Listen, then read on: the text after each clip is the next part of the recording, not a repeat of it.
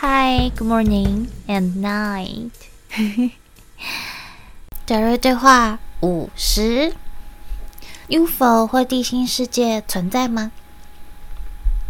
请问达瑞，我想问问关于星际种子、光之工作者的事情。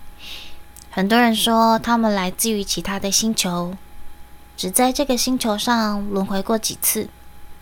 他们来这里就是为了帮助地球提升。虽然我知道你们说没有“提升”这个词，但这是提及地球转变的流行用语。那我们当中有些人是否真的来自于其他的宇宙呢？等地球转变以后，就会回到原来的家吗？贾瑞说。呃，你所做的，在大多数时候，是与你在另一个行星上的部分自我连接，也就是你的本我、真我分裂下来的部分。也许你会说，我怎么会在其他的地方还有一部分的自己呢？Who knows？也许你就是这个部分的自我，也说不定。部分自我与地点。没有任何关系。你必须要记得，你在玩一个心理学的游戏，就像下象棋，但你没有觉知自己在下象棋，而且不愿意享受它。为什么你不能成为一个来自于其他地方的部分自我呢？或者其他地方的部分自我就是你的一部分？你们拥有很多不同的几率和可能性。你的信念系统让你们进入了“我是”和“我不是”什么，直到你能够知道自己到底是谁，那就是一个完全不同的主题了。你们都在寻找答案，但是答案在你之内，只有你能够知道自己是谁。物质层不是一个容易的学校，它属于你们当中最高学历的学府，但是你们很少把物质层看作是一个学习的过程。如果你在学校上课，那个唯一拿着笔和纸回答考题的人是你自己，老师无法帮你回答问题。你们从一个老师。换到另外一个老师那儿，可是那个最好的老师却会说：“这是你自己的作业，自己去做。”又有人问：“如果我们知道的 UFO 或宇宙飞船都来自于地球或死亡地带，那么在我们的地球泡泡中，是否真的有来自于其他星球的人呢？”假如说：“嗯，好吧。”我们有说过，外星人是谁啊？他们是你们，你们人类。你们把所有的东西都与群体意识连接上。你们有不同的灵媒，不同的媒介，不同的通灵。你们从死亡地带获取讯息，从这里、那里获取不同的内容。这很好，因为你们都可以从中学到东西。但是，你进入的每一个群体都拥有不同的信念，这些不同的信念都来自于某个特殊的小组的群体意识。我们把这种小组形式的群体意识称为心理形态。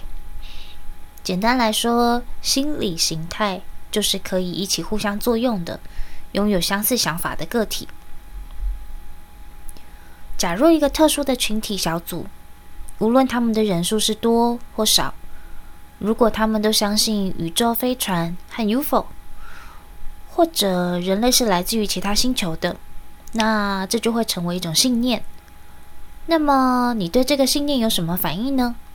你是相信他，还是说，嗯，不，那不是我？无论怎么样，是你自己把你自己。放入这个情景中，让自己学习的。你能从相信外星人的体验中学到什么呢？这对你每天的存在有影响吗？你今天是怎么生活的呢？你能从你今天的存在中学到什么吗？如果你非常喜欢这些信念，那可以待在那里，直到你找到其他感兴趣的东西。在你们中间，拥有很多很多不同的群体意识小组，比你们想象的要多得多了。当你相信宇宙飞船的时候，你就是在限制你自己了，因为你认为要从一个地方去另外一个地方。需要用飞船。如果这就是你想用来旅行的方式，你想从美国开一艘慢船去中国，嗯、那也无所谓啦，因为你们当中有很多人会搭乘慢船，这就是你们的探索。没有人能够帮你做，停下来好好想想，你们的这些想法是把自己限制在粒子世界里了，而且只有。只是粒子的世界需要用宇宙飞船呢？又有人问：“呃，我们相信现在有很多母船围绕在地球的周围，请问那些宇宙飞船是从哪里来的呢？真的有其他宇宙的人在呃监视着我们地球吗？”贾瑞说。我们不认为一个大宇宙需要开一个宇宙飞船过来告诉你真相。